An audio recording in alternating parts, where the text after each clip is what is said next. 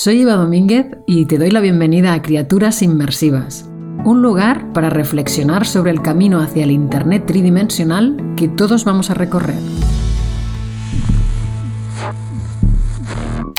¿Qué puede tener en común la erupción del Vesubio que sepultó Pompeya con el COVID y con la inteligencia artificial?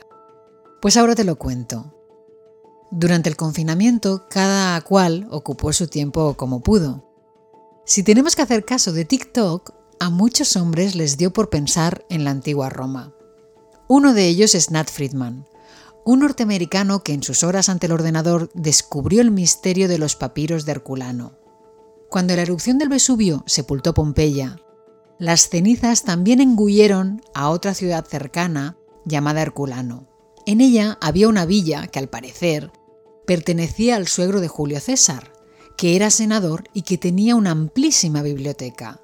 Esa biblioteca tiene muchísimo valor porque se calcula que contiene unos 1800 papiros.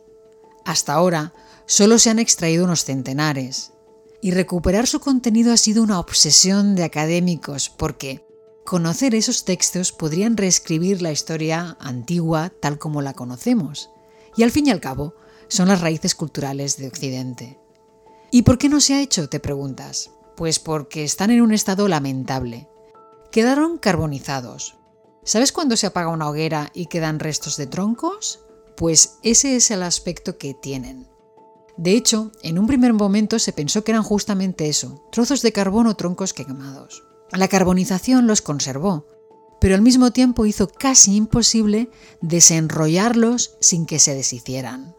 A lo largo de la historia se han probado e inventado múltiples maneras de, intentar desenrollarlos para poder descifrarlos, pero con muy poco éxito. Incluso un equipo impulsado por Napoleón unió algunos trozos de texto que no se podían leer. Actualmente el pionero es Brent Seals, profesor de la Universidad de Kentucky, que lleva 20 años utilizando tecnología médica diseñada para hacer ecografías, por ejemplo, para intentar leerlo.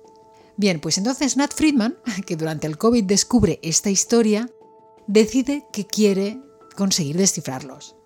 Resulta que Friedman había sido el director de GitHub, una plataforma de desarrollo de software, y se convirtió en inversor en inteligencia artificial.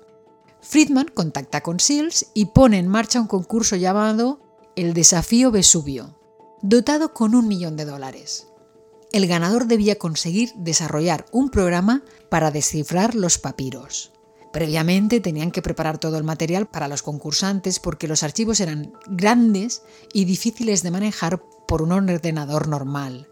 Así que para ganar el concurso se tenía que conseguir leer cuatro pasajes de al menos 140 caracteres de texto seguido. El reto se acababa a finales de 2023 y atrajo a grandes competidores, entre ellos gente que trabajaba en Google. Los participantes comentaban sus avances, lo cual era una de las condiciones. Como sabes, muchos modelos de inteligencia artificial se nutren a partir de una enorme cantidad de datos.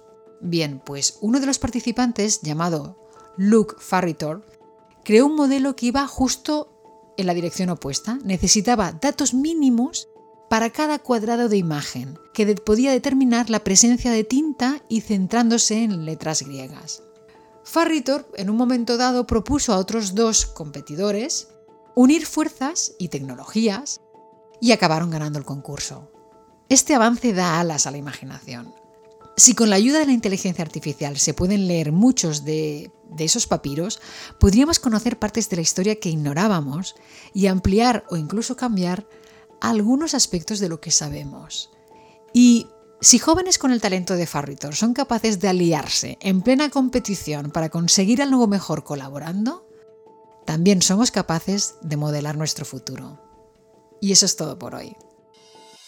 Gracias por escuchar. Soy Eva Domínguez. Y si no te quieres perder ningún episodio, suscríbete a la newsletter en evadomínguez.com, donde también encontrarás más recursos e información. Somos criaturas inmersivas. Hasta pronto.